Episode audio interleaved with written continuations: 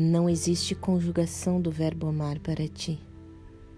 És um colecionador de eu te amo, de todas as bocas, empilhando corpos, todos de corações arrancados. Mas tu, tu és pedra, aço e couro. Eis que surge um anjo medonho de amarelo caque e retira-me dos braços a vida e a luz. Eras tu não existem amores suficientes para ti. Nada te basta enquanto algo ainda estiver de pé. Queres ser venerado, exortado por pessoas e que possam fazê-lo no silêncio de todo o resto. E quando não há mais perfumes, só rosas de plástico e filetes de macadâmia queimados, sem remorso e sem adeus, tu vais.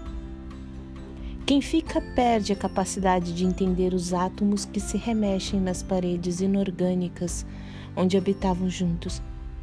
Fica com medo de tudo que bate a tela, a luz da rua no verão, cascudos, besouros, mosquitos e cupins.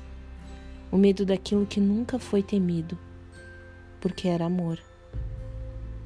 Não sobra uma construção de pé para que andem os vivos Fica tudo habitado por fantasmas de ti, lembranças lacônicas de tudo que nunca foi.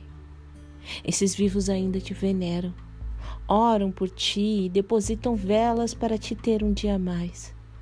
Tão devastadora foi tua presença. Não há como reconstruir-se depois de se esquecer quem é. Só é possível inventar que se é alguém novo a esperança de que haja algum estado físico desconhecido entre te amar e continuar te amando sem que nos queiras. Depois de tudo, mais invisível és tu. Somos nós.